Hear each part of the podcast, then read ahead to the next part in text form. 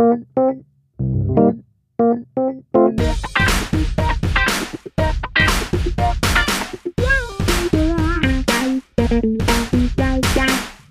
und herzlich willkommen im Brandschutzmilieu.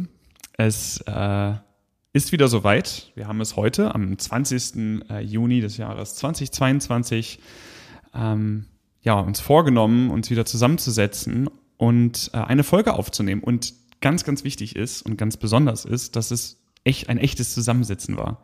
Ich sitze tatsächlich in Berlin gegenüber von Carsten, Carsten Mohr, meinem Freund, Kollegen und Co-Moderator hier. Hallo Carsten und danke für die Einladung. Sehr, sehr gerne. Schön, dass du hier bist. Es ähm, ist insofern auch ganz spannend, als dass ich jetzt zwischendurch keine Geräusche machen darf. Sonst kann man immer zwischendurch mal trinken oder mal, ähm, ja, das ist heute nicht der Fall. Heute also sehr konzentriert und das wird auch eine fantastische Folge. Also ich für meinen Teil bin immer konzentriert. Ähm, die Frage, die sich mir tatsächlich jetzt stellt, ist, was ich jetzt die ganze Zeit mache. Gucke ich in die Augen oder gucke ich auf meinen Bildschirm? Ich gucke jetzt einfach weiter auf meinen Bildschirm und äh, ich habe eben schon gemerkt, ich, ich muss ein bisschen gucken, dass ich nicht zu viel lache, weil jetzt sieht man wirklich, wie der andere so richtig sich konzentriert und versucht irgendwie äh, seinen Part hier über die Bühne zu kriegen. Bei meiner Visage muss man also lachen. Das würde ich so stehen lassen, bevor das ausartet. Äh, ja, aber sonst ist alles wie immer. Äh, wir haben ein spannendes Thema und ähm, hoffentlich wird es euch ebenso interessieren. Und vielleicht wird es euch ja auf, dem, auf der Fahrt, Rückfahrt, Hinfahrt nach Hannover begleiten, denn zeitgleich mit uns ist aktuell die Interschutz, auf der wir auch noch sein werden diese Woche. Und jetzt hast du Druck aufgebaut, jetzt muss bis zum Ende der Interschutz jetzt, fertig werden. Wir müssen, stimmt. Ach ja. okay, damit du mehr Zeit hast, kommen wir jetzt einfach direkt zu den News. Erste News, äh, das Innenministerium oder insbesondere Frau Faeser, die Innenministerin, stellt den Notfallratgeber von Bundesbehörde ein bisschen in Frage, so haben wir das mal betitelt, ähm, würde sie wahrscheinlich nicht so sehen. Also in einem Spiegel-Interview hat sie gesagt, ja, also diese Vorrat, über die wir schon öfter geredet haben, dass Menschen äh, zehn Tage Vorrat zu Hause zum Beispiel mit Lebensmitteln und Wasser halten sollten, da hat sie sich so ein bisschen dazu hinleiten lassen zu sagen, man muss sich nicht so akribisch daran halten. Da stehen mir natürlich ein paar Haare zu Berge, muss ich zugeben. Dazu habe ich mich auch auf Twitter ein bisschen geäußert. Aber vielleicht weiß ich auch so ein bisschen, warum sie das sagt. Sie ist ja auch ein bisschen in einem ähm, Koalitionsdruck. Ähm, und trotzdem dachte ich, hey, das ist dein, dein Bundesamt und es gibt ziemlich gute Argumente dafür, warum diese Vorratsempfehlung draußen ist. Also an euch bitte akribisch daran halten. Die zweite News eher ein kurzer Hinweis für alle Interessierten. Und ähm, ja, es gibt einen neuen Masterstudiengang, Führung in der Gefahrenabwehr und im Krisenmanagement an der Akkon Hochschule für Humanwissenschaften in Berlin. Das Ganze ist ein Master of Science. Wir packen euch den Link mal in die Show Notes. Aber hier noch der kleine Hinweis, der uns wichtig ist. Die Akkon Hochschule ist eine Privatuniversität. Und da ich gerade schon beim BBK, beim Bundesamt für Bevölkerungsschutz und Katastrophenhilfe war, es hat einen neuen Chef, einen neuen Präsidenten und der heißt Ralf Tilser und ist gar nicht neu beim BBK, war schon mal da Abteilungsleiter, 2002 äh, war er Abteilungsleiter Krisenmanagement im BBK, ist auch Mitglied im THW seit 1992 schon. Also ein alter Hase. Ich hoffe, er hört uns nicht.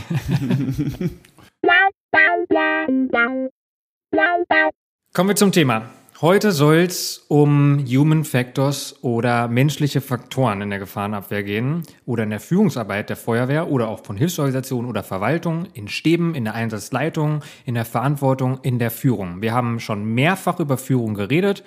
Das zieht sich eigentlich durch alle Folgen. Natürlich, jeder Einsatz, jeder Einsatz, jede Einsatzleitung, jede größere Einsatzstelle hat immer irgendeine Struktur und da müssen Menschen geführt werden, irgendwie geleitet werden. Wir haben in Folge 4 über Menschenführung geredet. Das waren so ganz grundlegende Begriffe, die wir dort erklärt haben. Wie ist das überhaupt aufgebaut? Wir haben in Folge 20 über Stabsarbeit geredet, also ganz große Einsätze, äh, die dort geleitet werden. Die Feuerwehrdienstvorschrift 100 die beschäftigt sich damit, wie das Führungssystem in der Feuerwehr aussieht, aber die wird auch als DV100 in Hilfsorganisationen benutzt, auch in Verwaltungen, die Stäbe haben, orientieren sich daran. Und was dabei laut Aussage von Wissenschaftlerinnen und Wissenschaftlern manchmal zu kurz kommt, sind Human Factors. Und die FEDV also menschliche Faktoren. Und darum soll es heute gehen, weil wir haben auch einen Experten anwesend, Sven Gabe, der sich äh, damit schon länger beschäftigt. Ich möchte aber einführend noch ein paar Worte dazu sagen. Also, es gibt zum Beispiel einen Professor, Herr Schütte, Marc Schütte, der ähm, kritisiert immer wieder, dass die FEDV 100 sehr vielfach unbestimmt ist vielleicht so ein bisschen einer, einer SOP, einer Standard Operation Procedure, also das, was wir auch als Standard 1 Regel für ein Management kennen. Ähm, er sagt, Zitat, hier zeigt sich erneut das Primat der Einsatzleitung in der Vorschrift. Zugleich wird etwas anderes deutlich, das entscheidender ist. In der FWDV 100 sind das Problem lösen und die Entscheidungsfindung dem Führen untergeordnet.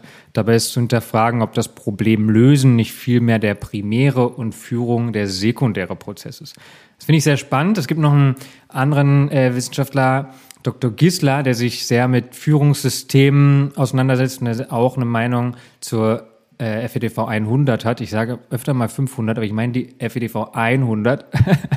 ähm, der da sagt, obwohl es sich beim Führungssystem um soziotechnische bzw. Mensch-Maschine-Umweltsysteme handelt und die Wichtigkeit von Human Factors hinreichend belegt ist, bleibt der Mensch in der Definition immer wieder außen vor.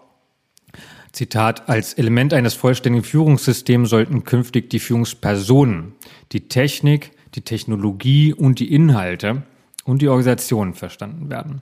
Und mit den kleinen Einweigen, bei einweisenden, wollte ich schon, einleitenden, das ist das Wort, einleitenden Worten möchte ich ähm, so ein bisschen ins Thema gehen.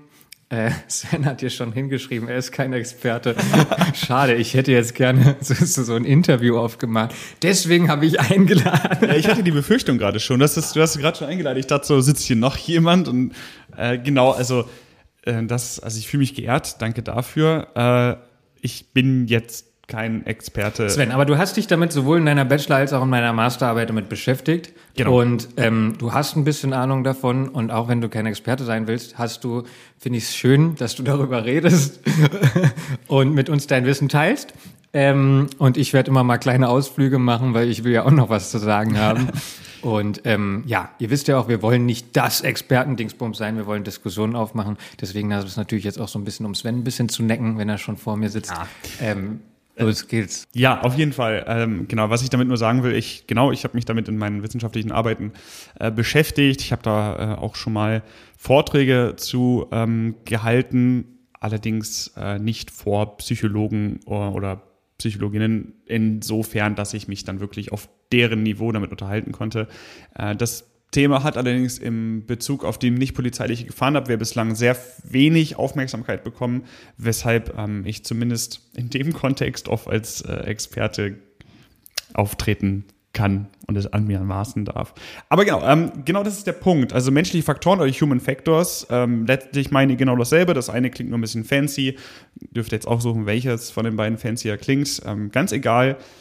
Ähm, das ist ein sehr interdisziplinäres Themenfeld, was man nicht einfach irgendwo zuordnen kann und sagen kann, das da gehören die jetzt hin, sondern die Basisdisziplin, das ist so die Sozialpsychologie, die allgemeine Psychologie und die Arbeitspsychologie, ähm, ebenso wie die Organisationspsychologie. Das heißt, äh, alles, was der Mensch in seiner Umgebung an Interaktionen, an Handlungen ähm, ja, tätigt, ist eine der Basisaufbauten, auf dem das Ganze ähm, ja, am Ende ähm, wirklich basiert. Es gibt dann noch mehrere Teildisziplinen, das wären zum Beispiel die Medizin, die Arbeitswissenschaften, Ergonomie, Informatik, äh, Teile der Ingenieurwissenschaften. Ähm, und es gibt so viele Betrachtungswinkel und so viele verschiedene, verschiedene Modelle, dass wir davon jetzt auch nur einen Teil darstellen können. Und vor allen Dingen, ähm, wenn wir jetzt gleich darüber sprechen, werdet ihr nicht immer nur dieses eine Modell finden, sondern ihr könntet auch ein ähm, ja, etwas abgewandelteres oder einen komplett anderen Betrachtungswinkel finden. Ähm, was das auch, allerdings auch sehr spaßig und interessant macht, weil man eigentlich immer irgendwas Neues finden kann, was vielleicht auf das Problem, was man gerade hat, vielleicht viel besser passt als das, was ihr jetzt hört. Das, was ich euch jetzt so ein bisschen zusammen mit Carsten erzählen möchte, ist das, was für mich bislang für die nicht polizeiliche Gefahrenabwehr ähm, am besten gepasst hat. Was ich da genau gemacht habe, das wird vielleicht heute ein bisschen zu weit führen, aber mal schauen, vielleicht können wir es an einer oder anderen Stelle mal einführen. Es zeigt ja auch, Dadurch, dass du gesagt hast, interdisziplinäres Feld, heißt es ja auch immer, es gibt nicht eine Wissenschaft oder einen Experten, Expertin, die dazu was sagen kann. Von daher ist es ja dann einfach angewendet auf die Beispiele, die wir jetzt hier annehmen. Genau, und man muss auch immer so ein bisschen gucken, wie viel Platz hat man für die Anwendung. Ähm, wenn man das rein psychologisch betrachtet, dann geht es ja wirklich nur um diese menschlichen Faktoren und, und wie man sie erforschen kann. Wenn wir das anwenden auf die ähm, zum Beispiel Feuerwehr, nicht polizeilichen Gefahrenabwehr, dann haben wir so viel mehr Faktoren, die wir berücksichtigen können und die Zeit und die Ressourcen reichen meistens gar nicht auf, um das alles in der Detailtiefe zu machen, wenn wir nur eine Teildisziplin betrachten würden. Ja, also kommen wir einfach mal zum Punkt. Ähm, menschliche Faktoren, man hört das eigentlich immer, äh, meistens so in einem Kontext, ja, äh, ja, das war, das war Faktor Mensch. Ja, Faktor Mensch hat wieder zugeschlagen. Ja, das ist einfach menschlich. Irren ist menschlich. Ähm, ja, wenn wir keine Fehler machen würden, dann wären wir keine Menschen. Das, das ist eigentlich die Alltagssprache über das, wo wir jetzt eigentlich drüber reden wollen. Das ist ja das, was wir eigentlich jeden Tag irgendwie ähm, mindestens einmal am Tag so ein bisschen begegnen. Ähm, aber was, was heißt das eigentlich? Grundsätzlich menschliche Faktoren sind alle Eigenschaften und Fähigkeiten, die der Mensch mit sich bringt. Und immer wenn ein Mensch handelt, beeinflussen diese Eigenschaften, diese Fähigkeiten ähm, sein Handeln und seine Entscheidung. Und das Ganze wird dann wiederum beeinflusst durch zum Beispiel die Erfahrungen, die ein Mensch gemacht hat. Ähm, und die Technik, die beispielsweise um ihn herum geht, äh, um existiert, die gesetzlichen Rahmenbedingungen könnten es zum Beispiel sein, die Organisationsform oder auch einfach die ganz stumpf die Tageszeit. Und all diese Einflussfaktoren, die nennen wir dann die Systemumwelt. Das heißt also, der Mensch existiert in einem System und wird beeinflusst von der Systemumwelt. Wenn der Mensch dann nicht ganz alleine dort ist, dann ähm, wird es auch noch die technische Ebene geben. Das bedeutet also, der Mensch interagiert mit einem technischen System und spätestens dann, äh, Carsten hat es eben schon ein bisschen erwähnt, ähm, reden wir von einem soziotechnischen Arbeitssystem. Das heißt, der Mensch ist eingebettet in ein technisches Arbeitssystem und das könnt ihr euch schon alleine durch den Laptop, der gerade vor mir steht, ähm, und ich vorstellen. Das heißt, ich interagiere hier mit meinem Laptop und das ist einfach ein soziotechnisches Arbeitssystem, ähm, das beeinflusst wird durch all das, was um mich herum existiert. Sobald der Mensch nicht alleine ist, sprechen wir auch von zwei Ebenen. Das ist einmal die individuelle Ebene und die teambezogene Ebene. Und ähm, genau die sollen heute auch die Hauptrolle spielen. Und ähm, die möchte ich euch so ein bisschen mit euch aufarbeiten. Ähm, und wir versuchen das einfach an praxisnahen Beispielen immer mal wieder ähm, ja, zu erläutern und zu gucken, ähm, was das eigentlich heißt. Aber vielleicht, wenn ihr euch jetzt gerade mal umguckt, befindet ihr euch höchstwahrscheinlich auch in einem soziotechnischen Arbeitssystem. Zum Beispiel, wenn, wie wir gehört haben, viele von unseren HörerInnen ähm, das beim Autofahren hören, dann interagiert ihr gerade mit der Technik äh, in Form von dem Lenkrad, was ihr hoffentlich festhaltet, oder das Radio, was ihr gerade bedient, weil ihr BeifahrerInnen seid. Ähm, und das ist nichts anderes als ein soziotechnisches Arbeitssystem und das könnt ihr direkt auf all das äh, anwenden, was um euch existiert und nochmal zur Erinnerung oder zur Zusammenfassung, individuelle Ebene, der Mensch alleine, Team, mehrere Menschen zusammen und dann beeinflusst durch die Systemumwelt. Und das wären dann zum Beispiel Raum, Zeit und Situationen, die euch umgeben. Gehen wir mal rein. Gucken wir uns mal die individuellen Faktoren an. Individuelle Faktoren sind also all das, was ihr mit euch bringt, beziehungsweise du jetzt gerade ganz alleine. Ähm, ich, also mein, mein allerlieblings ähm, individueller Faktor ist das Situationsbewusstsein. Und zwar ist das Situationsbewusstsein recht einfach erklärt dadurch, dass es das, was ihr von eurer Umgebung wahrnehmt. Ganz wichtig, ähm, wenn man das wieder an Feuerwehr festhalten will, das ist nicht gleich die Lage, die wir kennen. Die Lage ist das, was tatsächlich vorliegt. Und die kann unendlich detailreich sein. Also nicht nur es brennt im ersten Obergeschoss in einem Zimmer, sondern die Lage würde theoretisch auch jede einzelne Temperatur, die in diesem Raum existiert und vorhanden ist, beinhalten. Das heißt, oben links in der Ecke sind es 700 Grad, unten auf dem Fußboden sind es gerade 900 Grad. Die Lage ist unendlich Detailheit und sozusagen die Wahrheit. Die Wahrheit, die hinter dem, was wir was wir dort vorfinden. Spannende Situation auf jeden Fall. 700 Grad an der Decke und 900 Ja, ich wusste nicht, das war der Punkt. Jetzt wieder. Ja, komm, irgendwas muss ich auch noch mal sagen. Ja, ich muss, also es muss natürlich gleich das sein. Also die Lage ist die tatsächlich vorliegende Situation. Aber natürlich ist es für den Menschen unmöglich, diese Lage zu 100 Prozent zu kennen. Selbst retroperspektiv werden wir niemals die 100-prozentige Lage, die ja abhängig ist von der Zeit, kennen. Und das, was wir jetzt in diesem Moment von der Lage wahrnehmen, das nennen wir Situationsbewusstsein. Das heißt also, ich komme an und mein Situationsbewusstsein ist noch relativ klein. Ich weiß, okay, da brennt ich weiß, wo das ungefähr ist. Ich weiß aber natürlich nicht, wie ich dorthin komme, wie es direkt darin aussieht, was dort brennt, ob da noch Personen drin sind und schon gar nicht, wie viele Temperaturen da sind. Man könnte es höchstens abschätzen, wenn man zum Beispiel unsere Folgen über Brandverlauf oder ähm, Brandphänomene gehört hat, dann könnte man natürlich wissen, dass diese Situation, die ich gerade geschildert habe, komplett an den Dann Haaren kennt man klar die Lage auf jeden ja, Fall. also eure.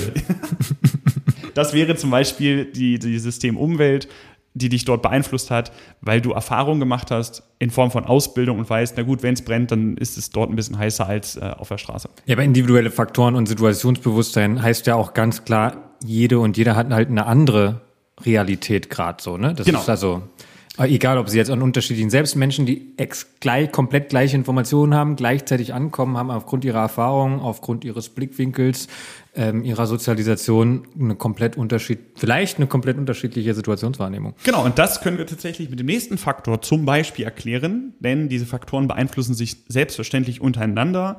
Ähm, und der nächste Faktor, den ich ganz gerne immer da anbringe, wäre sowas wie Emotionen. Ähm, Emotionen beeinflussen selbstverständlich unser Handeln, unser Handeln und all das, was wir mit untereinander tun.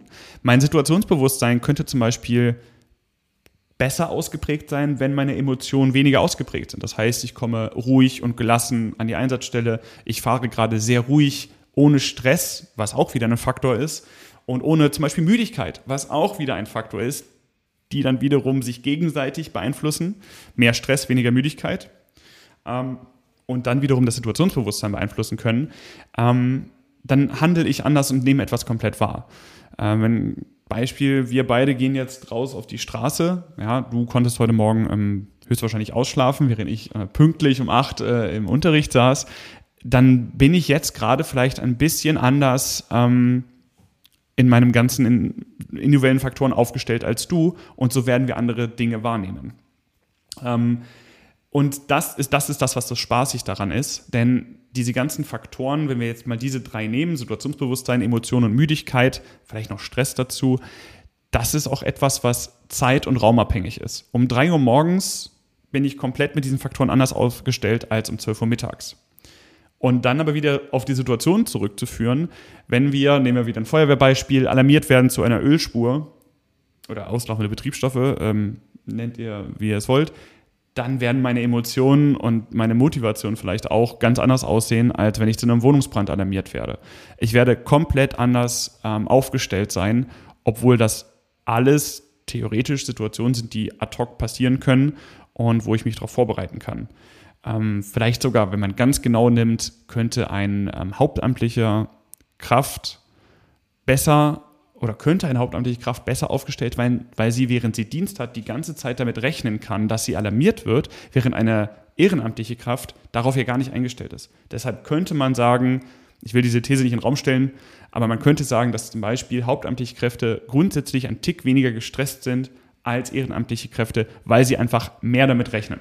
Ein Faktor. Ein Faktor. Aber nur einer. Vielleicht aber auch die ganze Nacht schon gerollt und deswegen eine erhebliche Belastung. Also was ich aus diesem, aus dem Punkt auf jeden Fall mitnehme, ist dieses einmal sich selbst zu reflektieren, jedes Mal, in welcher Situation bin ich gerade, wie bin ich gerade individuell aufgestellt, wir sind meine individuellen Faktoren, aber auch vielleicht gerade an Führungskräfte, was ist, habe ich da Empathie gegenüber dem anderen, in welcher Situation ist der und genau das Reflektieren auch, über die eigene Wahrnehmung. Also das, was ich gerade auch schon so meinte, dieses, wir haben gerade als Menschen oft irgendwie so die, vielleicht auch gerade als Führungskräfte so die Überheblichkeit vielleicht auch zu denken, das ist gerade die Realität, die ich wahrnehme. Und das dann aber auch abzuchecken mit, wie ist die Realität der anderen und wie sind gerade auch so die individuellen Faktoren von mir und den anderen und was ist da für ein Delta. Ich will, ja? Diese, ich, das, das ist tatsächlich wiederum ein Faktor, den du beschreibst. Man kann sich unendlich lang über alle möglichen Faktoren beschreiben. Bei dem möchte ich nochmal aufzählen, dass eine Führungskraft so ein bisschen die Überheblichkeit äh, oder zu der Überheblichkeit tendiert, ähm, zu glauben, dass er Recht hat, ähm, kann man dem sogenannten Kompetenzschutz zuordnen. Denn eine Führungskraft kann das tun, um selber halt seine Kompetenz zu schützen, insofern, dass sie quasi ja authentisch handeln möchte und andere davon überzeugen möchte, dass sie richtig handelt, beziehungsweise die Lage im Griff hat. Und das hat man ja zum Beispiel im allerersten Moment überhaupt nicht, aber trotzdem wirken alle sehr souverän oder versuchen souverän zu wirken, damit halt nicht der Nächste um die Ecke kommt und sagt, sag mal, du, du weißt gar nicht, was los ist, oder? Es gibt ja auch diesen äh, schönen Spruch, ähm, dieses sichere Auftreten bei völliger Völlige Ahnungslosigkeit, was natürlich niemals so sein sollte. Und aber diesen schmalen Grad finde ich tatsächlich sehr spannend. Auf der einen Seite für sich selbst, aber auch gegenüber den anderen so reflektiert zu sein, zu sagen, okay, ich weiß es jetzt gerade nicht oder wir müssen jetzt mal zusammen zu einer Ding, zu einer Lösung kommen. Und auf der anderen Seite aber gerade vielleicht auch bei neuen, bei ganz jungen Kräften und so, dieses, diesen Schutz und diese Gelassenheit auch auszustrahlen. Und das, also das ist ein sehr, sehr schmaler Grad, finde ich. Aber es ist also sehr wichtig, ja. Definitiv. Da hat mir jemand gesagt, ja, ich, als Einsatzleiter ist meine Hauptaufgabe, Ruhe an der Einsatzstelle zu bringen. Und das ist ein ganz, ganz großer Part, auf jeden Fall. Und auf der anderen Seite aber auch nicht, äh, warum nicht auch transparent sein? Aber das ist ein anderes Thema. Ich, oder vielleicht auch gerade das Thema. Ja, das, das kann man so sehen. Ne? Also, man, das ist, also wichtig ist vor allen Dingen, wenn wir da erstmal nur bei den individuellen Faktoren bleiben, dass man sich überlegt, dass die sehr, sehr unterschiedlich sind. Ich möchte noch einen gleich erwähnen, ähm, der ein bisschen komplexer ist. Aber wenn wir nur diese einfachen Situationsbewusstsein, Emotionen, Müdigkeit nehmen, dann sind es Faktoren, die sehr, sehr individuell sind, aber von Zeit, Raum und Situation abhängig sind und dann, wenn wir uns dann, nehmen wir mal die Staffel, sechs Personen vorstellen, die dort alle nebeneinander sitzen und sie haben noch nicht miteinander gesprochen, nicht kommuniziert, sie sind noch kein Team, dann sind die komplett unterschiedlich. Und das ist eine Vielzahl von ähm, Kombinationsmöglichkeiten, die man quasi standardisieren muss, damit, damit man überhaupt arbeiten kann. Aber theoretisch ist eine unendliche Kombination von Faktoren möglich. Und wir kommen später nochmal drauf. Eine der ganz, ganz wichtigen Aufgaben einer Führungskraft ist, sich zumindest grob Gedanken darüber zu machen, welche Faktoren dominieren denn jetzt gerade meine, meine Mannschaft, meine Mitglieder. Voll, sowas sich auch bewusst zu werden und zu kommunizieren, aber da kommen wir gleich hin. Aber ich meine, da ist wahrscheinlich allen schon klar, wie unglaublich wichtig Kommunikation ist. Es gibt, ich will noch einen kleinen Ausflug machen. Es gibt aus der Psychologie eine Reaktion, die heißt kognitive Notfallreaktion. Das heißt, eine, ein Entscheider, eine Entscheiderin ist unter Handlungsstress und erfährt Überforderung.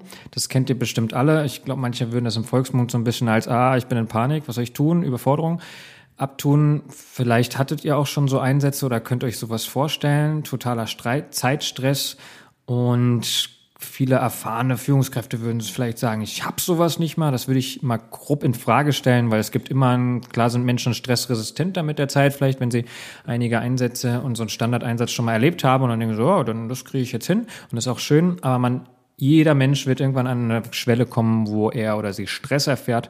Und was passiert dann? Und das kann man sowohl als ein, kann man sich auf so vielleicht für seine eigene Person, aber auch für ein Team, für eine Gruppe äh, merken, was passieren dann bei so Überforderungssituationen. Also das eine ist ad-toktisches Vorgehen, also dieses ad-hoc. Was machen wir? Wir reagieren nur noch. Wir planen gar nicht mehr, wir durchdenken, sondern es kommt was rein, reagieren. Kommt was rein, wir reagieren. Das zweite ist Methodismus, also wir neigen dazu, schnelle Lösungen zu machen. Also zum bekannte, eher bekannte Handlungsschemata zu verfolgen, von denen wir wissen, die können wir.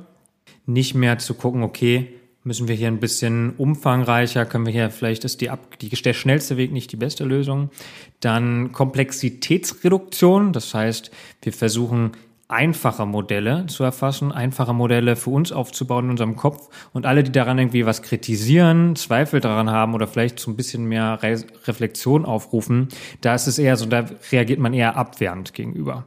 Und das letzte ist Personalisierung, also dass wir Problemverantwortung, also die Verantwortung für das Problem, was gerade vorherrscht, eher schnell auf andere abwälzen.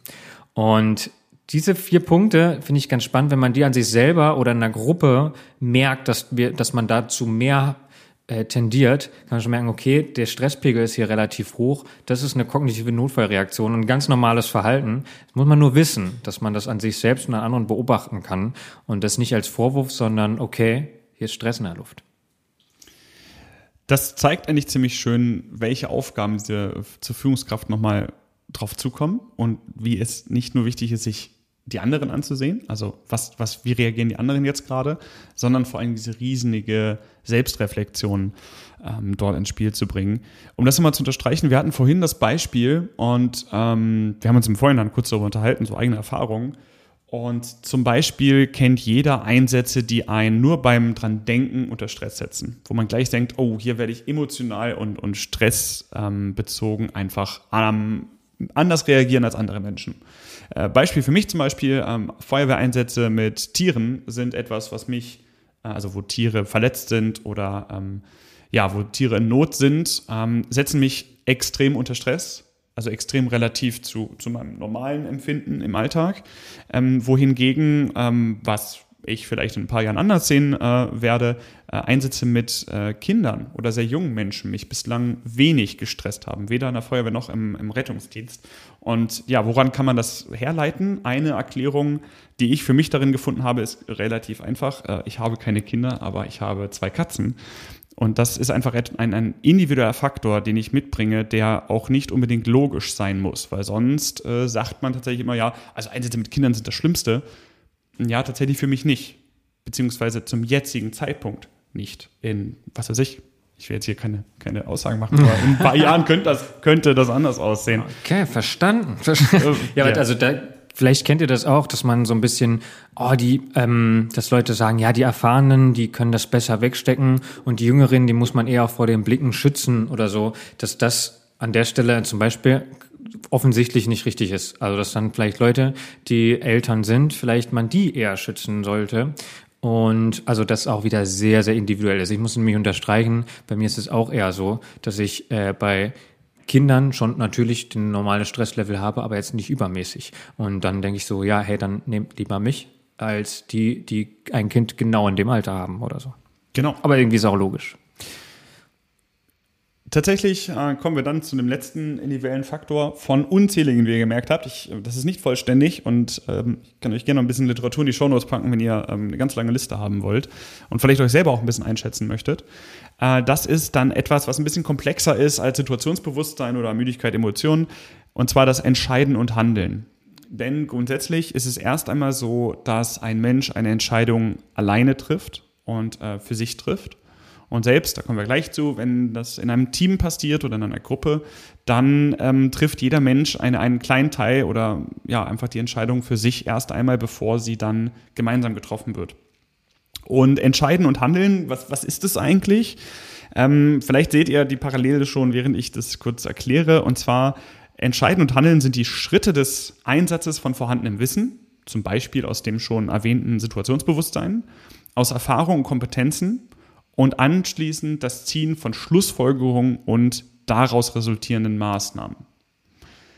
Die Parallele habt ihr bestimmt schon erkannt. Ähm, Carsten hat sie vorhin auch schon in den Raum geworfen. Die Feuerwehrdienstvorschrift 100 enthält den sogenannten Führungsvorgang. Und das sind letzten Endes genau die Schritte. Ja, jetzt kommt wieder die Frage, was war zuerst da? Offensichtlich nicht die Feuerwehrdienstvorschrift 100, denn wie Entscheidungen getroffen werden in einem Menschen, das ist schon deutlich länger bekannt. Und es ist eigentlich auch logisch. Aber es ist schön zu sehen, dass es diese Parallele gibt und dass da Sachen drin sind, die sich tatsächlich dann auch mal so ein bisschen wissenschaftlich äh, belegen lassen. Wobei das, was ich gerade gesagt habe, unfassbar vereinfacht ist, weshalb es der Realität nicht unbedingt nahe kommt.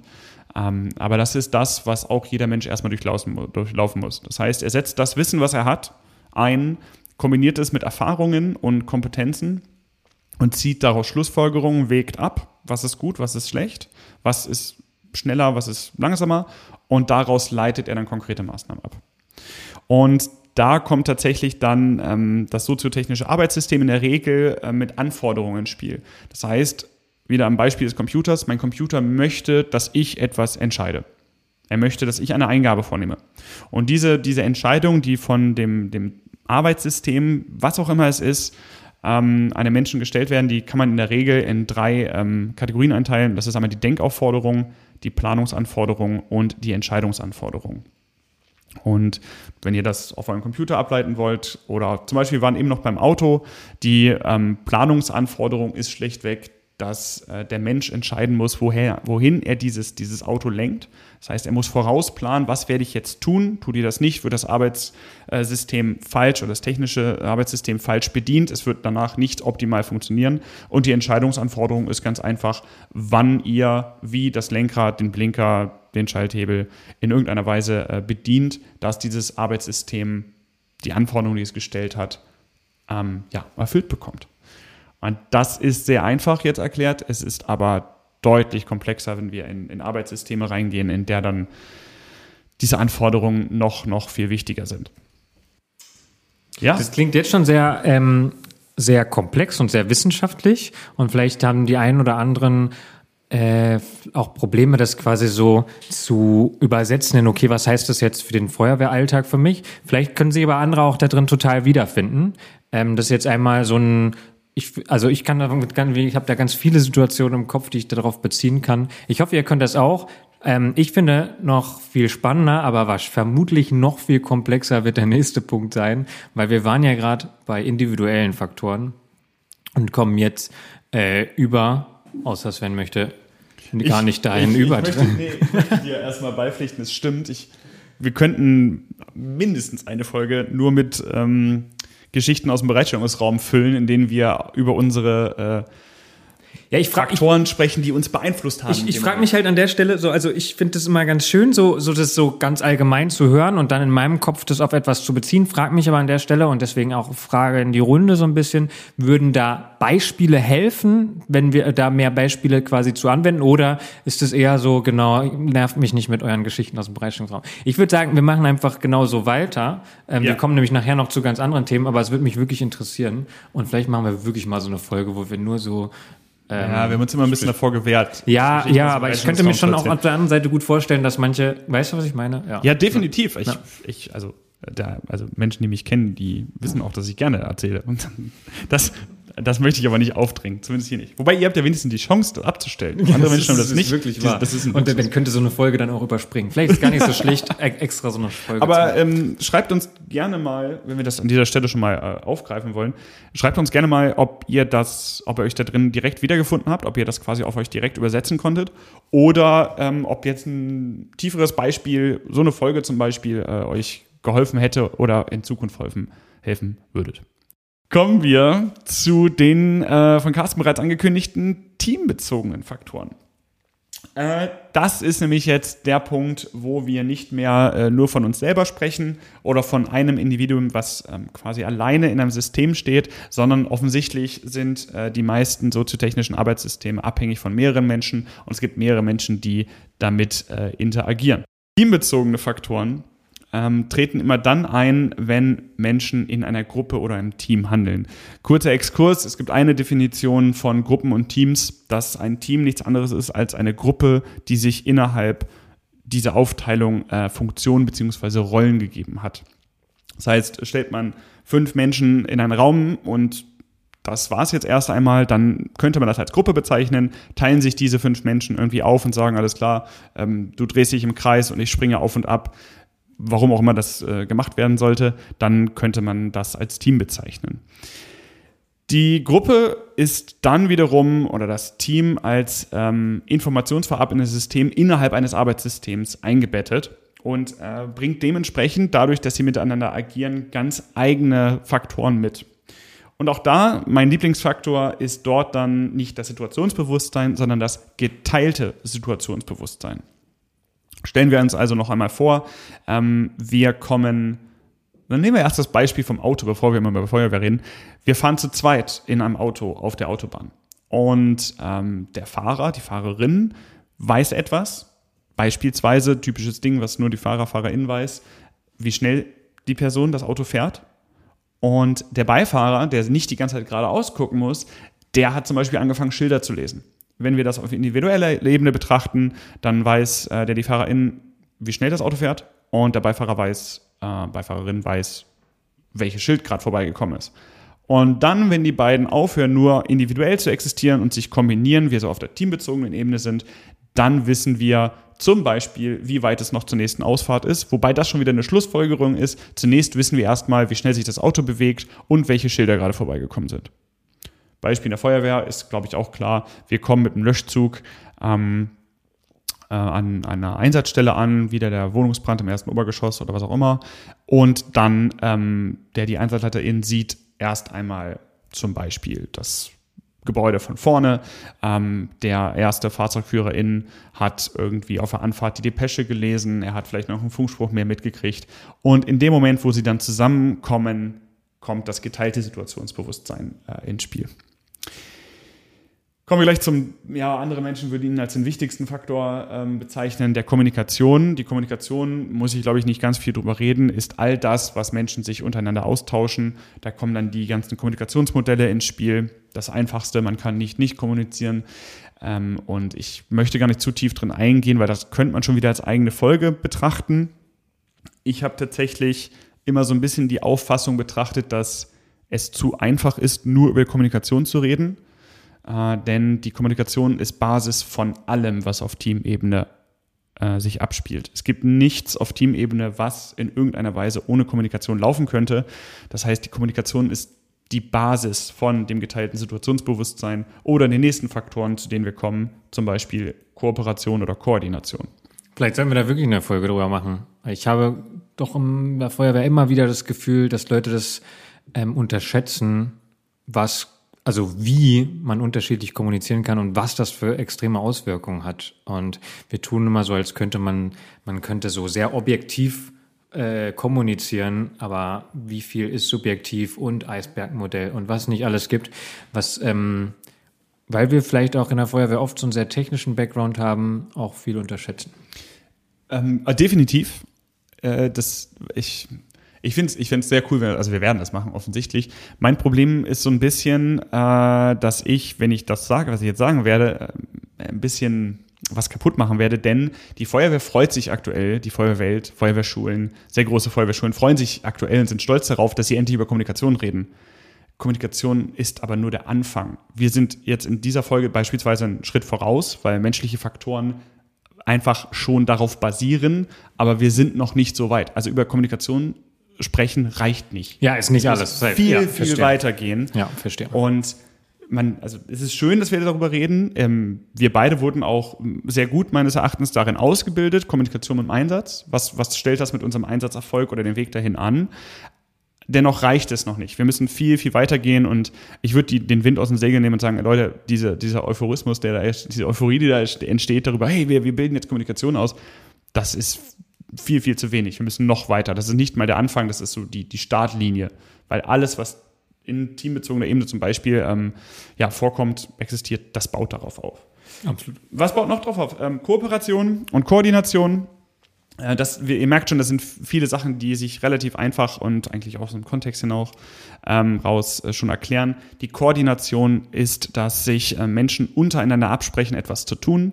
Das kann bei einem Team oder einer Gruppe oder einer Gruppe, die zum Team wird, äh, einfach in dem Prozess passieren. Oder wie es zum Beispiel in der nicht-polizeilichen Gefahrenabwehr der Fall ist, ähm, ist das gar nicht so wichtig, weil wir in der Regel uns schon, bevor wir überhaupt in eine Situation kommen, koordiniert haben. Das heißt, die System Umwelt, unsere Organisation gibt das schon vor. Dennoch äh, untereinander gibt es immer einen Koordinationsbedarf und äh, das kann eine, ein, ein, eine Gruppe an Menschen mehr oder weniger gut machen ganz egal, ob es vorher festgeschrieben ist oder nicht, gibt es auch wieder etliche Beispiele, wo das einfach nicht geklappt hat, obwohl es eigentlich keinen Grund vom Arbeitssystem heraus gegeben hat, dass es nicht funktioniert. Beispielsweise ganz schnell äh, ein Führungsstab hatten wir in äh, der Folge Stabsarbeit drüber gesprochen. Es gibt ganz klare äh, Koordination, es gibt ganz klare Aufgabenzuweisungen, aber dennoch kann dieses, diese, diese Gruppe an Menschen versagen, indem einfach Einzelne oder die ganze Gruppe anfangen, über was komplett anderes zu machen, weil sie das jetzt interessanter finden, weil sie es für notwendig halten oder was auch immer, oder weil einfach niemand darauf achtet. Kooperation ist dann, dass Menschen untereinander, äh, miteinander zum Beispiel Informationen austauschen, Entscheidungen darlegen, ähm, Menschen einander zuhören, dass wir klar sagen können, das ist jetzt meine Entscheidung zu dem und ich würde, ich würde vorschlagen, wir machen das so und so und der andere bejaht das. Klassische Kooperation, ähm, sodass die Menschen nicht weiter auf ihrer individuellen Ebene bleiben, sondern ähm, zusammenarbeiten. Äh, weitere teambezogene Faktoren wären zum Beispiel der Informationsaustausch. Hier seht ihr ganz klassisch, das ist der nächste Stein über Kommunikation. Auch hier Kommunikation nur die Basis, der Informationsaustausch. Wie gelingt der? Wie gut klappt der? Das ist nicht nur Aufgabe der Kommunikation, sondern das basiert darauf. Entscheidungsfindung, wie wurde diese Entscheidung getroffen? Ähm, denn um das zu verbildlichen, selbst eine im Nachhinein schlechte und falsche Entscheidung kann gut getroffen worden sein. Dann war vielleicht das Situationsbewusstsein, das geteilte Situationsbewusstsein, das war vielleicht schlecht, das wurde nicht gut ausgeführt. Aber die Entscheidungsfindung auf diesen fehlerhaften Annahmen, die war gut. Aber oft bewerten wir das gar nicht. Wir sagen immer nur, ja, die Entscheidung war falsch, war Mist. Entscheidungsfindung war Kacke. Aber dass es gar nicht an der Entscheidungsfindung lag, sondern an einem ganz anderen Faktor, das kann man nicht beleuchten, wenn man nicht mal über menschliche Faktoren gesprochen hat. Und zu guter Letzt will ich auch nicht weiter aufweiten, haben wir eine Folge zu gemacht, werden wir noch hundertmal drüber reden. Selbst heute Führung, ganz klassisch. Was für ein Führungsstil wird angewandt? Und ich meine nicht nur die beiden, autoritär und kooperativ, sondern viel, viel komplexer. Wie reagieren die Menschen miteinander? Was tun sie? Wie wirken die individuellen Faktoren sich auf den Menschen auf, der jetzt gerade Führung ausführt? Denn äh, all die teambezogenen Faktoren werden natürlich durch die individuellen Faktoren beeinflusst und auch nicht nur die eigenen eines Menschen, sondern die des ganzen Teams, die daran beteiligt sind. Und das ist die teambezogene Ebene und das, ähm, ja, bevor ich mit Rage rede hier. du hattest auch über Struktur geredet, über Zusammensetzung, da wollte ich einen kleinen Ausflug zu machen. Äh, ich hatte in meiner Masterarbeit ja so ein bisschen über Diversity auch ge, ähm, geforscht, kann man das sagen? War das Forschen? Äh, recherchiert, nee, wahrscheinlich, nee, ich würde ich würd da nicht forschen sagen. Recherchiert ging es ja hauptsächlich um Kommunikation, aber eben auch um Diversität.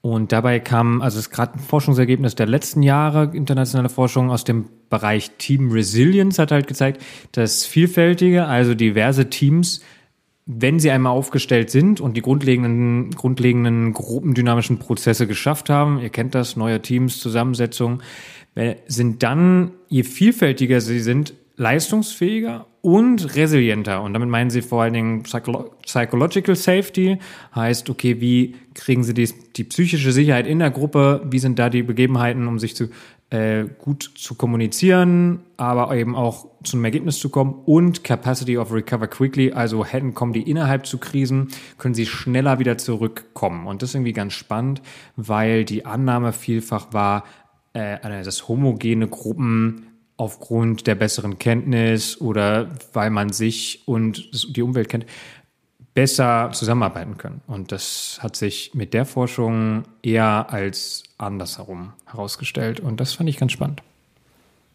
Ähm, ist es definitiv, weil zwar kann jede Gruppe zu einem Team werden, theoretisch, ähm, dennoch werden gibt es Situationen, in denen oder Zusammensetzungen, in denen die individuellen wie auch teambezogenen Faktoren sich einfach ungünstig aufeinander auswirken. Und wenn wir von vornherein betrachten, dass ähm, wir zum Beispiel unter den ähm, Beispielen oder den, den Kriterien ein Team zusammenstellen, dann können wir im Vorhinein schon Einfluss darauf nehmen, was am Ende in der Situation passieren wird. Natürlich hat die Umwelt und die Situation am Ende doch noch einen erheblichen Einfluss, aber wir können einfach darauf achten, die Teams zusammenzustellen und auch hier wieder ein angewandtes Beispiel, bleiben wir mal beim Führungsstab. Es ist nicht immer sinnvoll, in Klammern, ich finde das offensichtlich, ich hoffe ihr auch, nur hochdekorierte Führungskräfte in Führungsstäbe zu setzen, weil sie haben halt am meisten Lametta auf den Schultern, sondern es ist wichtig, die richtigen Menschen an die richtigen Stelle zu setzen. Und das ist überhaupt nicht abhängig von, von ihrem dem Dienstgrad oder was auch immer oder der Amtsbezeichnung. Da ist Feuerwehr zum Glück sowieso auf dem Weg, interdisziplinärer zu werden, mehr zuzugeben, diverser zu werden. Das ist noch ein langer Weg, glaube ich, also vor allem beim letzteren Punkt. Aber ähm, genau, der Weg Weg und ich glaube auch die Erfahrung vieler Leute, die jetzt angefangen haben zu merken, okay, wow, andere Perspektiven hier drin zu haben, ist manchmal schwerer in der Kommunikation, äh, gerade am Anfang und dann aber viel äh, besser viel aussichtsreicher, viel interdisziplinärer, viel perspektivenreicher und dadurch weitdenkender als ähm, sehr homogene Gruppen. Genau. Ich würde noch, äh, also wir haben jetzt quasi die beiden ähm, Ebenen, die ich euch ähm, vorstellen wollte, ähm, durch. Wie gesagt, es gibt unfassbar viele Faktoren. Äh, ich habe dazu auch schon einmal ähm, im Rahmen des ähm, Feuerwehr Online-Kongresses einen kleinen Vortrag gehalten. Auch den Link könnt ihr bei YouTube könnt ihr das alles nochmal anhören. Da geht es viel länger mit diese Faktoren. Ähm, ich möchte mich noch einen kleinen Ausblick an der Stelle geben, wie man das auswerten könnte. Das ist nämlich ein großes Problem. Äh, wir können in der Regel bei Feuerwehreinsätzen oder na, sagen wir mal Feuerwehrübungen können wir bestimmte Faktoren standardmäßig werten wir die aus. Ist immer super. Zum Beispiel klassisches Ding, was immer ausgewertet wird bei jedem Einsatz und bei, bei jeder Übung, ist die Zeit wann waren wir da, wann wurde irgendwas gemacht, wann ist der erste Trupp irgendwo reingegangen, wann war der Patient raus, wie auch immer. Das ist etwas, das findet man überall. Allein die ähm, Status, die wir drücken, die, ähm, ich weiß übrigens, wie Status ausgesprochen wird. Status ist die Mehrzahl. Ich wollte gerade fragen, wie die Mehrzahl ist. ja, die Diskussion wollte ich auch machen. Stati, Statusse, ja, Status. ähm, genau, auf jeden Fall, äh, selbst da werten Ich wir das habe was immer aus. gelernt, ich habe was gelernt. Ja, ja, ja. Ich habe viel gelernt. genau, und das, das ist der Klassiker. Zeit wird immer ausgewertet. Ähm, es wird dann meist nochmal darüber geredet, wie jeder das so empfunden hat. äh, Und dann werden ganz oft auch technische Faktoren ausgewertet. Zum Beispiel, wie ist die Fahrzeugaufstellung komplett technisch? Wie wurde der Schlauch gelegt? Komplett technisch. Ähm, wie war die Wasserversorgung? Absolut nur Technik. Ja, Um, um jetzt noch böser zu sein, muss ich sagen, das sind aber halt auch Sachen, die sind leicht, in Klammern, leichter erhebbar. Ne? Also eine Zeitauswertung ist eine Stoppuhr. Ja. Und ähm, ja, wie war der Schlauch verlegt, kann jeder innerhalb von einer Sekunde beurteilen. Und das, das ist unzureichend. Das, ja, okay, dann verlegen wir den nächsten Mal den Schlauch andersrum, aber dann wird, keine Ahnung, dann wird der Schlauch an einer anderen Stelle, wird er wieder anders liegen. Und was viel, viel wichtiger wäre, ich will nicht sagen, dass das nicht wichtig ist, es müsste kombiniert werden, ähm, wäre, dass wir sagen, naja, Moment mal ganz kurz, wie ist es denn dazu gekommen, dass diese Fahrzeugaufstellung zum Beispiel so war? War das einfach nur ein Kommunikationsfehler? Wären wir auf teambezogener Ebene? War es vielleicht einfach äh, Stress auf individueller Ebene des ersten Fahrzeugführerins, der einfach aufgrund seines individuellen Stresses dieses Fahrzeug sofort angehalten hat und rausgesprungen ist, weshalb dann der ganze Löschzug dann mal wieder irgendwie zwei Straßenecken zu weit stand? Ähm, weil wir alle wissen, ein Löschzug, der erstmal steht, der fährt sich auch nirg- nirgendwo mehr hin. Ähm, und das wäre ein Ansatz, den man auswerten kann. Problem ist, machen wir nicht, ist auch sehr komplex. Das war zum Beispiel etwas, was ich in meiner Bachelorarbeit versucht habe. Ich habe ein sogenanntes Behavior Marker System versucht, auf die Stabsarbeit anzuwenden.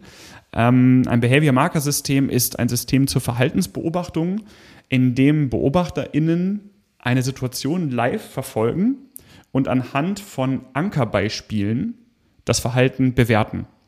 Ankerbeispiele wäre zum Beispiel ähm, einfach ein Beispiel für das eine Verhalten und ein anderes Beispiel für ein anderes Verhalten. Die müssen nicht positiv oder negativ sein, also das ist keine direkte Wertung, es ist einfach nur die Notiz, dieses Verhalten hat stattgefunden. Das ist sehr komplex und ähm, vielleicht als kleines Beispiel, ähm, das Ganze ist in Kategorien und Elemente aufgeteilt, ist alles ein bisschen ähm, schwieriger, aber um ein Verhalten zum Beispiel unter der Element Unterstützung anderer zu bewerten, wäre ein Ankerbeispiel, es wird beruhigend und ermunternd auf Personen eingewirkt.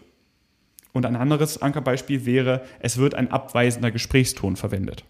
Die liegen sich nicht direkt gegenüber. Also ja, die kann man so ein bisschen miteinander kombinieren, aber das ist nicht das eine um 180 Grad gedreht.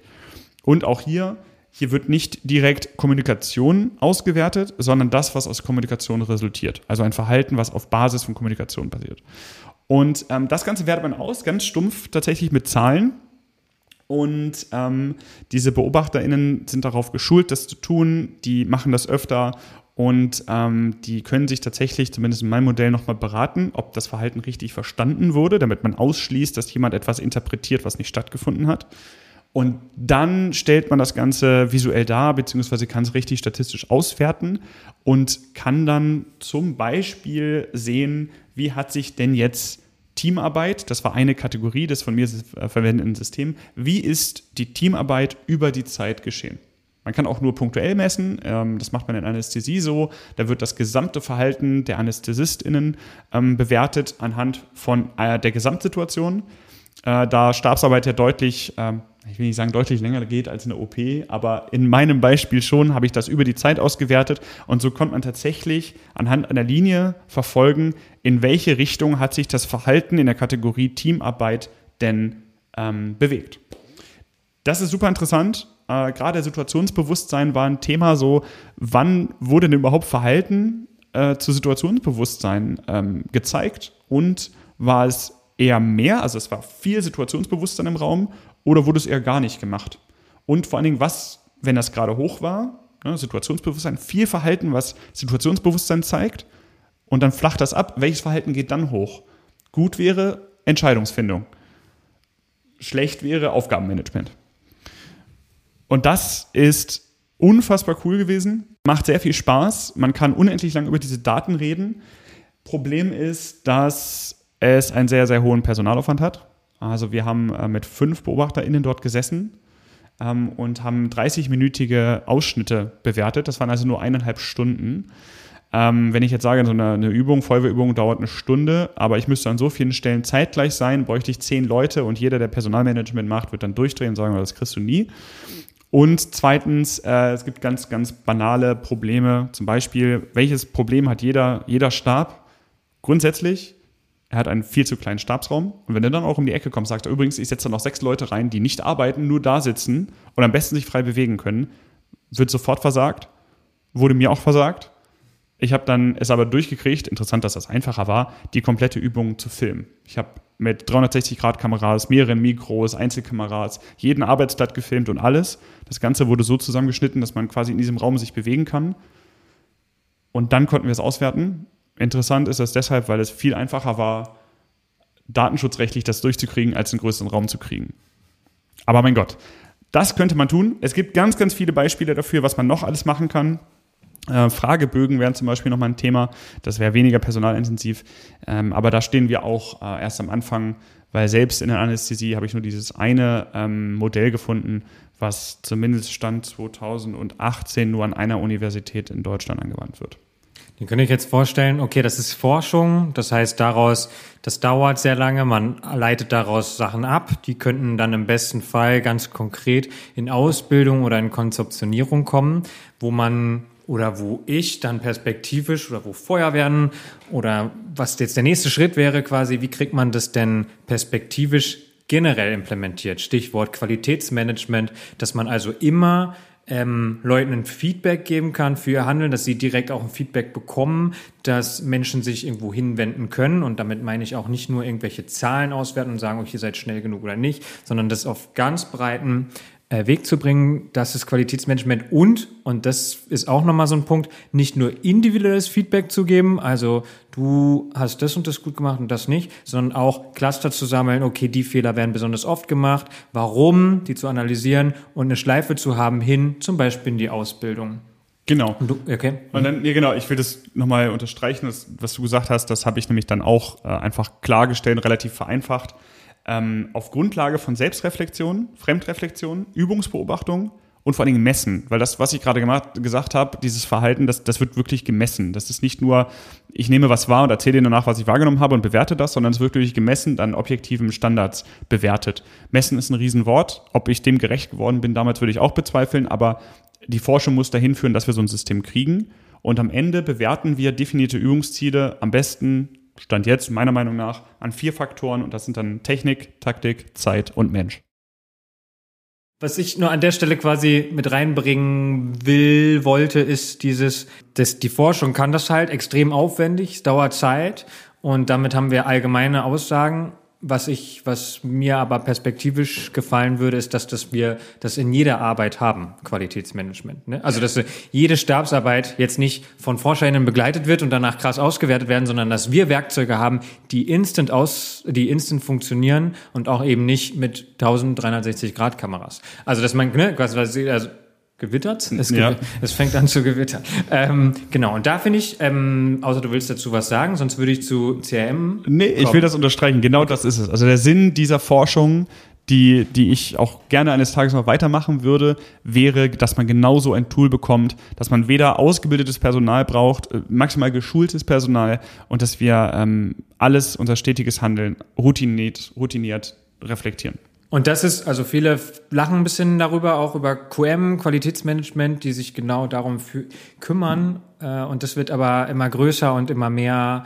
Und es geht nicht nur darum, was betriebswirtschaftlich jetzt zu perfektionieren, sondern tatsächlich all diese Faktoren anzugeben, anzugehen. Und ein Beispiel, was da immer genommen wird, ist äh, CRM. Es kommt aus der Luftfahrt, aus den 80ern, das heißt Cockpit, hieß da Cockpit Resource Management, weil in der Luftfahrt ist es natürlich am offensichtlichsten, wenn da äh, früher mehr, heute zwei PilotInnen da vorne sitzen, wobei PilotInnen waren immer nur zwei, da gab es noch Flugingenieur und Navigator und und und, SprechfunkerInnen, wobei da wahrscheinlich Sprechfunker, äh, zwei PilotInnen, die entscheiden Sachen blitzschnell und es kommt im schlimmsten Fall relativ schnell auf äh, Tod oder Leben an. Und ihr alle kennt irgendwie, warum, ich weiß gar nicht, warum Unfälle in der Luftfahrt immer so beeindruckend oder so ein Thema sind, einfach äh, weil es eigentlich das sicherste Verkehrsmittel ist und wenn was schief geht, gleich extrem viele umkommen. Vermutlich äh, nur eine These. Ja, es ist ähm, die Kombination aus dem technischen System und diesen und es ist extrem gut dokumentiert. Also nach einem Flugzeug äh, und einem Unfall in der Luftfahrt hast du extrem gute Dokumentation. Und da kommen wir nämlich genau zu dem Punkt. In der Luftfahrt ist es wahrscheinlich auch am ausgeprägtesten genau dieses, okay, Fehlermanagement, Technik, diese Mensch-Technik-Schnittstelle auch und Cockpit Resource Management erfunden, so ein bisschen kommt aus den 80ern, hat vor allen Dingen mehrere Faktoren im Inhalt. Das ist Kommunikation, darüber haben wir schon geredet, machen wir eine eigene Folge drüber. Das ist ein ganz zentraler Punkt. Wir haben da eine Hierarchie im Cockpit und trotzdem ist die Kommunikation da, also, oder nicht trotzdem, sondern gerade deswegen so extrem wichtig. Briefing, also sich konsequent vorher mit allen Beteiligten hinzusetzen und selbst standardisierte Sachen durchzuplanen, mindestens durchzusprechen äh, unterstützendes Verhalten heißt, die Verantwortungsbereiche klar abzugrenzen und die Schnittstellen. Jemand hat mal gesagt, ähm, warum heißt das eigentlich Schnittstellen? Das müssten Nahtstellen sein. Das finde oh. ich sehr schön. Also diese Verantwortungsbereiche klar zu definieren.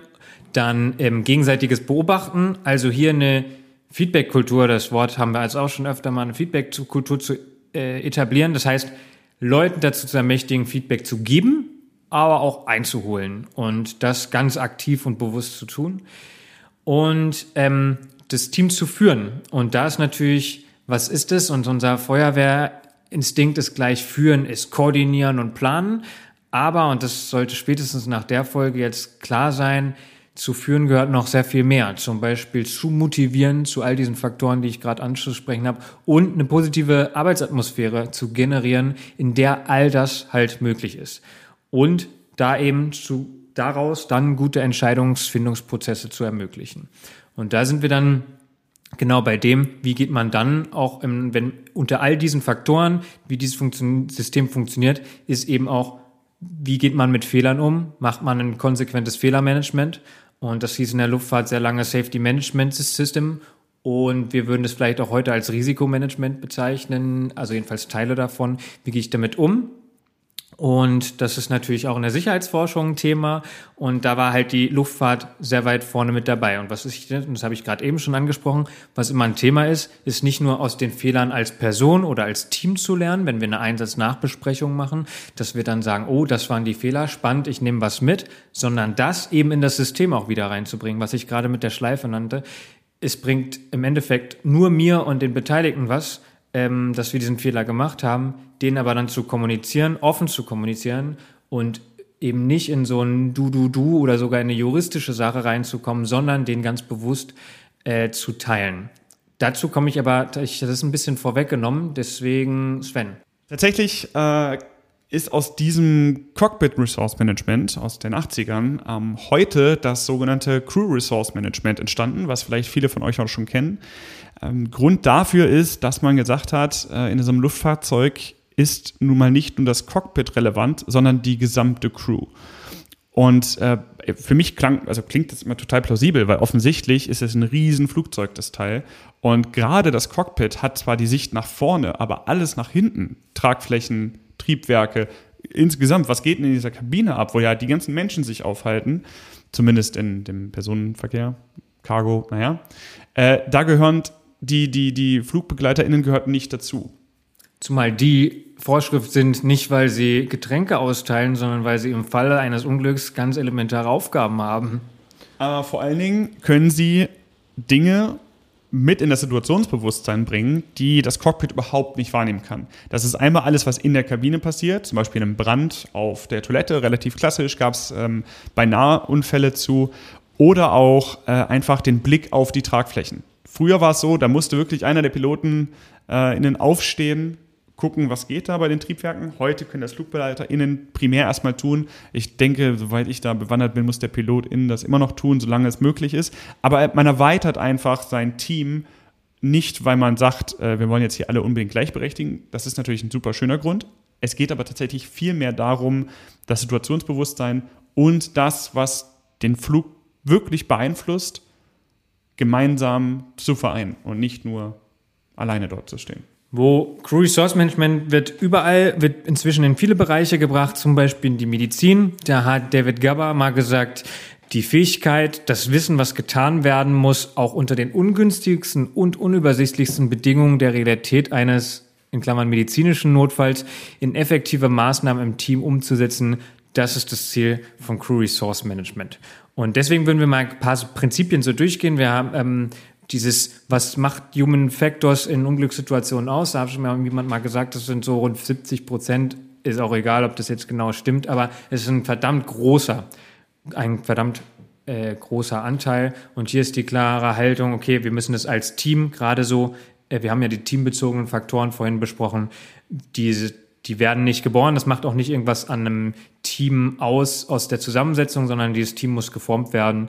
Also Dream Teams are made, not born war so also der Spruch, den fand ich ganz spannend, deswegen habe ich den hier mit ausgenommen. Wir wollen die 15 Grundprinzipien ähm, vom Crew Resource Management mal durchgehen.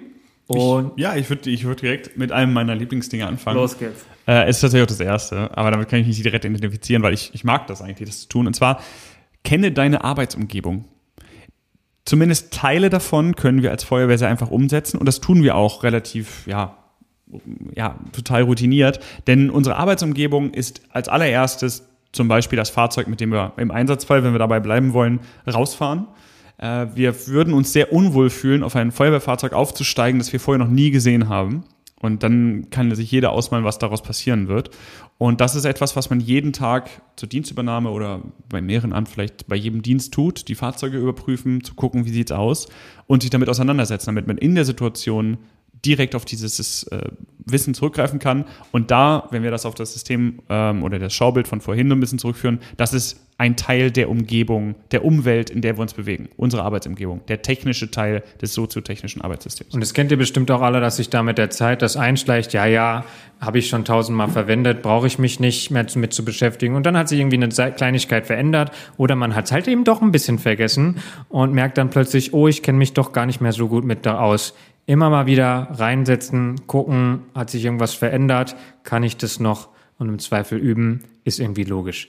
Antizipiere und plane voraus wäre der zweite Punkt. Auch das ist eigentlich offensichtlich, sich immer mal wieder den Moment zu nehmen, okay, wie entwickelt sich eine Sache, sind wir da noch äh, am Zahn der Zeit. Hilfe anfordern, lieber früher als später. Da muss ich einen, ähm, da möchte ich einen sehr bekannten Berliner Feuerwehrmenschen zitieren, der mal sagt, er möchte diese Worte noch nicht nicht mehr hören, weil in dem Moment, wo du denkst, ah, brauche ich vielleicht doch noch mehr und du antwortest darauf, ah, lieber noch nicht, ist genau das der Fehler. Hilfe anfordern, lieber früher als später, weil die braucht auch einen Moment, bis sie da ist. Und in dem Moment, wo du schon darüber nachdenkst, in dem Moment, in dem du schon darüber nachdenkst, äh, ich könnte sie brauchen, rollen lassen. Übernimm die Führungsrolle oder sei ein gutes Teammitglied mit Beharrlichkeit. Also an der Stelle ganz klar ähm, zeigen. Verteile die Arbeitsbelastung, auch das ist logisch. Da reden wir auch gleich nochmal ganz kurz drüber. Äh, es kann nicht alles bei einer Person zusammenlaufen. Das ist sowohl ähm, informativ als auch in der Situation, als auch arbeitstechnisch völlig offensichtlich. Mobilisiere alle verfügbaren Ressourcen, Personen und Technik. Ich glaube, dazu brauche ich nichts sagen. Sven möchte dazu was sagen. Nee, ich wollte den nächsten vorlesen. Los geht's. Und dein Monolog hin so ein bisschen dynamischer zu gestalten. Äh, kommuniziere sicher und effektiv und das finde ich ganz wichtig, sag, was dich bewegt. Denn das tun wir viel zu selten. Äh, offensichtlich müssen wir so ein bisschen Kommunikationsstrukturen einhalten, äh, sonst werden wir auch ein bisschen äh, uns verzetteln. Aber wenn wirklich etwas da ist, dann check es nicht zurück, sondern sag es, damit dein Gegenüber sich darauf einlassen kann, beziehungsweise damit arbeiten kann. Es gibt ganz viele tolle Beispiele, die zeigen, dass gerade Menschen, die vielleicht sich mit irgendeiner Situation nicht auskennen und sich deswegen zurückhalten, total wertvolle Inputs haben, die am Ende Sachen entschieden haben, da irgendwie auch einen guten, als Führungskraft, diesen, diesen, diese Arbeitsatmosphäre zu schaffen, dass sich jede und jeder in der Situation äußern kann, wenn irgendwas komisch ist das ist Teil einer Führungsaufgabe. Ähm, ist auch ein individueller Faktor, der aus verschiedensten Gründen da sein kann. Ganz klassisch einfach, wie ist diese Person? Ist sie eher introvertiert zum Beispiel und, und sagt eigentlich nicht direkt, was sie will? Ist sie extrovertiert, macht es direkt, aber auch kulturell. Es gibt Kulturen, in denen es nicht üblich ist, einer autoritären Person seine Meinung zu sagen oder ähnliches. Und selbst da gab es tatsächlich schon äh, Flugzeugabstürze, weil sich PilotInnen nicht getraut haben, dem Tower zu widersprechen und einfach während, wegen Spritmangel abgestürzt sind weil sie das nicht sagen wollten. Und das ist eben, das meinte ich vorhin mit dem auch einholen, also nicht nur ein offenes Ohr, Ohr ein offenes Ohr zu haben, sondern sich das auch aktiv einzufordern und eben die TeammitgliederInnen zu kennen. Beachte und verwende alle vorhandenen Informationen.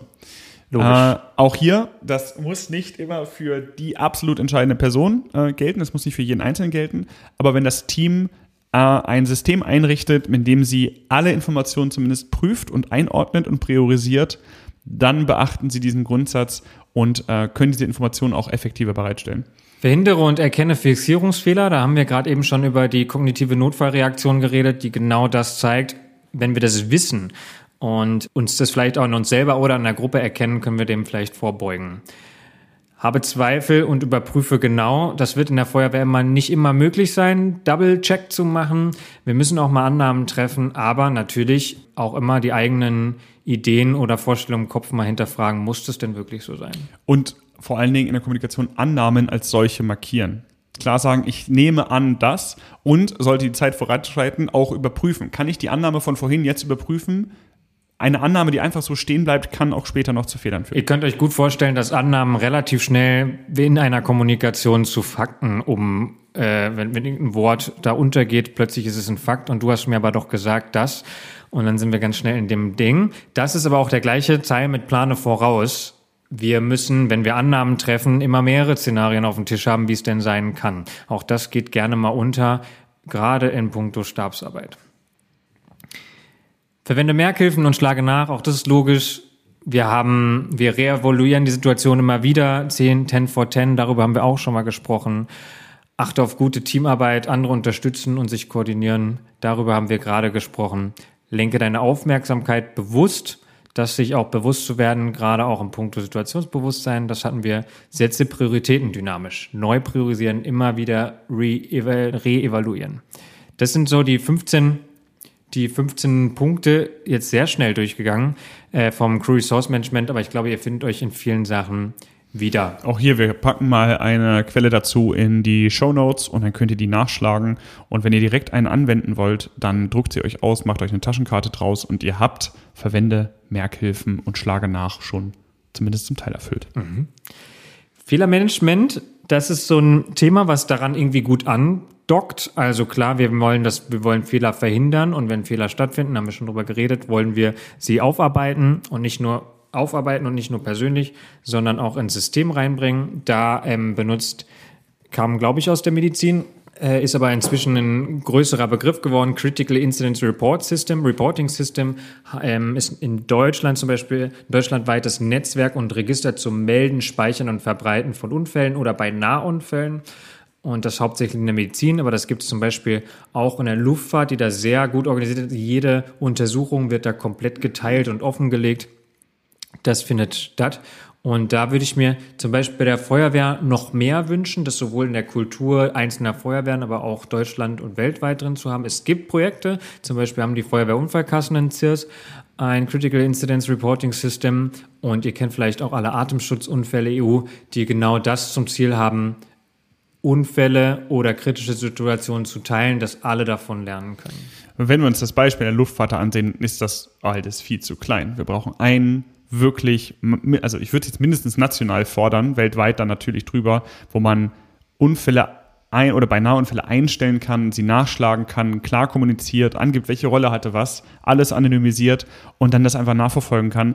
Ganz viele kleine bringen vielleicht lokal die Leute weiter, aber wir müssen das deutschlandweit machen, weil die wenigsten Unfälle werden schaffen es überhaupt auf nationale Reichweite und dann auch nur über diverse Medien, die jetzt nicht alle als brauchbar gelten würden. Und dann das natürlich so zu, also und dann hat man natürlich wieder das Ding, ist das jetzt eine Flut an Informationen? Wie organisiert man das, ein schönes ähm, Management dieser Daten zu machen? Wie kriegt man das in die Schulen? Ja, und wer zahlt den Bums? Also, ihr könnt euch vorstellen, ein Riesending, aber verdammt wichtig. Ich glaube auch, und da kommen wir jetzt vielleicht gleich auch so ein bisschen in die Kommunikation, darüber haben wir auch schon mal geredet, es liegt auch so ein bisschen in der Führungskultur in der Feuerwehr.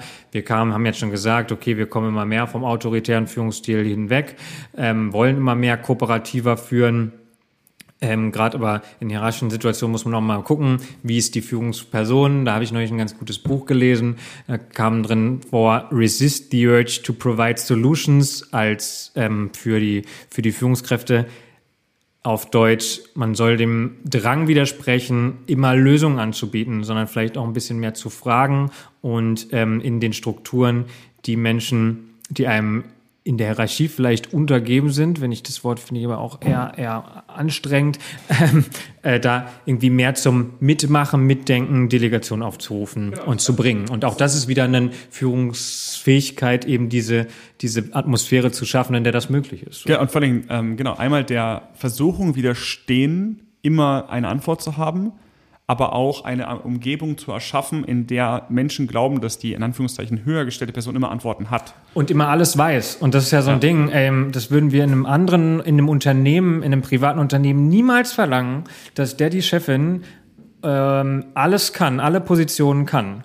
Und wenn wir uns ehrlich sind, wissen wir, dass das in der Feuerwehr auch nicht sein kann. Es ist, aber es ist gang und gäbe. Jemand mit mehr Strichen, Kringeln oder was auch immer am Helm wird immer als deutlich wissen, wissender bezeichnet oder wahrgenommen. Oh, der muss es wissen. Und denkst du, warum? Also es gibt gar keinen, also das ist eine, eine Führungsqualifikation, keine Wissensqualifikation. Und Kompetenz. Ne? Also ich würde jetzt zum Beispiel, wenn ich mich mehr und mehr auf Einsatzleitung spezialisiere, würde ich mir nicht anmaßen zu sagen, ich könnte Brandbekämpfung, äh, technische Leistung, Gruppenführung, Staffelführung, vielleicht sogar irgendwann mal Zugführung nicht mehr so gut, äh, genauso gut äh, wie die Person, die das gerade täglich macht. Und das ist irgendwie logisch eigentlich. Und auf der anderen Seite hinterfragt es vielleicht so ein bisschen, wie das bei euch ist. Genau. Man muss sich da einfach überlegen, dass eine, eine Führungskraft in allererster Rolle eine Rolle erfüllt. Ja, das ist keine, es ist keine, keine Berufung, sondern es ist eine Rolle, die er erfüllt, der, ne, wenn nicht weiblich. Und die Rolle hat nicht in der Regel was damit zu tun, viel zu wissen, alles zu wissen, sondern die Rolle erfordert ganz andere Faktoren, Koordination oder ähm, Kooperation zu fördern, Entscheidungen vielleicht zu treffen final. Aber ähm, wie wir vorhin in individuellen und teambezogenen Faktoren ähm, gehört haben, sind das unterschiedliche Faktoren. Führung ist eine andere ähm, ja, Rolle als Situationsbewusstsein. Wir haben in Folge 13 Ausbildung in der Feuerwehr schon mal darüber geredet, warum der kooperative Führungsstil eigentlich bei allem besser ist außer bei der Geschwindigkeit, äh, bei allem besser ist und auch sicherer ist. Und gerade für eine Organisation wie wir in der Sicherheit äh, eine extrem wichtige Rolle ist, spielt, ähm, ist es ganz klar, dass der kooperative Führungsstil der ist, den wir immer, wenn wir können, anwenden sollten. Und da gibt's das Schöne ist ja, diese, das hatte ich in der Folge auch schon gesagt, diese Führungsstile kommen aus den Erziehungsstilen. Da gibt's noch mal viel mehr, viel mehr als kooperativ und nur autoritär, diese zwei Gegensätze. Da wird zum Beispiel von dem autoritativen Führungsstil geredet, der sagt, okay, wir, eigentlich ist es kooperativ, nur in Situationen, in denen es nicht anders geht, macht man, ähm, macht man autoritärere Komponenten, sucht aber danach sofort äh, das Gespräch, um zu erklären, Warum? Also, ne, also ein Erziehungsstil wäre das jetzt ein Beispiel, okay, Kind läuft auf die Straße und man schreit es zurück, komm sofort zurück. Carsten, komm mal zum Punkt. Ja. Du verstehst, warum ich das gerade gesagt habe, aber du redest immer weiter, ja? Hm? Das war das Beispiel für das, was du gerade gesagt hast. Ich habe dir eine autoritäre Ansage gemacht und danach habe ich den kooperativen Stil benutzt, um dich zu fühlen. Aber interessant, wie du geguckt hast. Ich war, ich war jetzt sehr aufgeschmissen, was er gerade von mir will. Ob, er, ob ich das jetzt, jetzt kann ich den Satz noch. Genau. Also äh, ja, ich brauche dazu, glaube ich, nichts mehr sagen. Boah, wir machen jetzt neuerdings Selbstexperimente wow, im Podcast. Sven. Aber ey, das war. Hat, hat funktioniert. Hat funktioniert. Ihr wisst, worauf wir Und jetzt mögen wir uns wieder. Das ist genau Geht so. dieser Führungsstil. Also nicht mehr schon, als vorher. Es war schon wirklich frech. So, wir kommen, wir kommen langsam zum Schluss. Ich, wir haben gerade schon über Führung geredet und deswegen ist noch ein wichtiger ein wichtiger Punkt, den ich an der Stelle reinbringen will. Wir haben jetzt schon über Kringel und Striche auf den Helmen geredet und dass sich in Feuerwehren immer alles ganz oben sammelt und zwar die Verantwortung, die alle Informationen, die Entscheidungs-, die Entscheidungsfindungsprozesse und und und.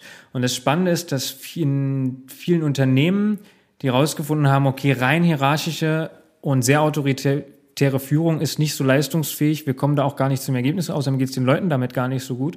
Und das ist ja auch wieder eine Spirale. Haben für sich erkannt, flache Hierarchien kommen zu einem besseren Output. Und da habe ich so eine kleine, ähm, die Raki-Matrix. Das ist eine Methode aus den agilen Arbeiten. Ich weiß, agil ist gerade so ein Begriff, der taucht überall auf. Aber ich finde das tatsächlich spannend, diese einzelnen Punkte. Da versucht man vier Punkte der Führung oder der Leitung für Projekte, für Abteilungen, für Gruppen in, an unterschiedliche Personen abzugeben. Und das ist einmal responsible, deswegen Raki, also responsible, das ist die Durchführungsverantwortung. Die kriegt eine Person, die kümmert sich darum, dass das Projekt läuft, dass äh, Zeiten eingehalten werden. Aber der zweite Part, accountability, accountable, jemand, der sagt, das ist die Rechenschaftspflichtigkeit, also die Gesamtverantwortung für eine Aufgabe, die kriegt jemand anderes. Sodass diese zwei Punkte schon mal getrennt sind. Das ist bei uns eher selten so, würde ich sagen. Das ist oft wird es in einer Person oder ist die Annahme, dass es eine Person. Dann kommt es noch weiter. Consulted, also die Person, die konsultiert wird, die die relevanten Informationen hat und bei der das zusammenläuft und die Person, die informiert wird, die das Informationsrecht hat. Das geht alles zusammen, ist oft in, gerade bei autoritären Führungen, geht es in einer Person zusammen. Und Raki zeigt ganz klar, wenn wir das diffundieren, mehr auf mehr Personen verteilen und damit natürlich das auch starten, diesen Prozess, kommen wir zu einem besseren Outcome, mit dem sich, mit, bei der sicherer ist und der sogar leistungsfähiger ist. Es gibt ja auch schon Ansätze davon in der Feuerwehr. Also wenn wir jetzt wieder auf unseren berühmten Stab zurückkommen, dann sind zum Beispiel ähm, das Informationsrecht oder ähnliches wird dort schon ausgelagert, dass das nicht alles eine Person macht. Wir haben äh, den Leiter des Stabes vielleicht, der die ähm, Rechtschaffens, Rechtschaffen, was? Rechenschaftspflicht hat und die Gesamtverantwortung. Und äh, gegebenenfalls kann man auch sagen, ja, der EinsatzleiterInnen ähm, hat jetzt noch die Durchführungsverantwortung. Aber es ist nicht so klar und es ist vor allen Dingen nicht auf Grundlage dieses schönen, dieser schönen Matrix entstanden, sondern aber das, ja, aber es zeigt ja ganz schon ganz klar, je ähm, gerade wie zum Beispiel Einsatzabschnitte ist viel, viel mehr Auftragstaktik. Da wird viel mehr gesagt, okay, Einsatzleiter, Einsatzleiterin hat die Gesamtverantwortung, gibt einen Einsatzabschnitt ab und dort ist die Person durchführungsverantwortlich für den Bereich und Einsatzleiter, Einsatzleiterin will auch nicht alle Informationen haben, die diese Person hat, sondern nur die wichtigsten. Und da zeigt sich ganz klar, Delegation ist schon, geht schon viel mehr in diese Richtung. Und das sollte man irgendwie auch im Hinterkopf haben, dass es eigentlich besser ist, das auf mehr Schultern zu verteilen. Und eigentlich ist uns das doch schon allen klar, oder nicht? Absolut. Und was hier auch abschließend, zumindest ist es so mein abschließendes Ding, was ihr immer im Hinterkopf haben solltet, ist, dass dieser Faktor Mensch hat zugeschlagen. Faktor Mensch ist, ist äh, Grundlage für einen Fehler. Ja, wir machen Fehler, weil wir alle nur Menschen sind und so weiter. Das ist immer sehr negativ geprägt. Der Faktor Mensch, ja, wir haben ihn euch gezeigt. Klar können diese Faktoren gute und also positive und negative, gemessen am Einsatzerfolg oder am was auch immer ihr erreichen möchtet, haben, Einflussfaktoren haben. Aber dennoch macht genau dieser Faktor Mensch, diese individuelle Ausprägung von Eigenschaften, Erfahrungen, Kompetenzen und ganz individuellen Faktoren, macht das, was wir jeden Tag machen, zusammen zu arbeiten, gerade so wunderbar und auch so stark, weil wir alle individuell unsere Kompetenzen einbringen und uns ausgleichen können. Der eine hat den Faktor, der ein bisschen ausgeprägter ist, aber ich kann ihn unterstützen, indem mein Faktor anders ist. Und anstatt zu standardisieren und nur zu sagen, ich erwarte diesen Menschen in dieser Rolle, sollte man viel mehr darüber nachdenken und sollte nicht nur, müssen wir viel mehr darüber nachdenken, dass die Individualität und die Diversität von uns eigentlich das ausmacht, was man als, als gutes Zusammenleben und, und eine gute Arbeit aus oder beschreiben würde und das, was es eigentlich erst schön macht. Denn dieses Feuerwehrwesen lebt von dieser Dynamik, dieser Diversität und dieser Individualität ähm, und macht das Ganze erst zu dem guten System, was wir ähm, uns erhoffen. Absolut, absolut. Will ich das so stehen lassen? Ich hatte gerade einen Gedanken, den will ich noch reinbringen.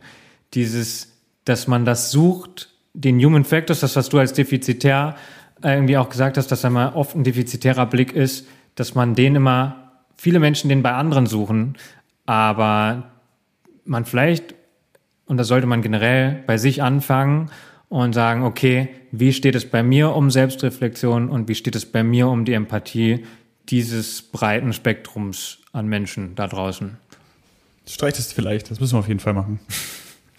Okay. Und damit sind wir am Ende dieser fantastischen Folge. Ja, tatsächlich. Ähm, ich beobachte die ganze Zeit schon durch deinen wunderschönen Blick hier ähm, das Wetter, denn ähm, wir haben noch was vor gleich. Oh, unsere Abendgestaltung. Oh.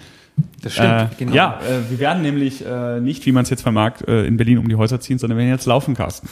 Jetzt, ich gebe das Tempo vor. Jetzt auch das noch, auch das noch. Willst du, bevor wir laufen gehen, das zusammenfassen, was wir, wir gesagt haben? haben?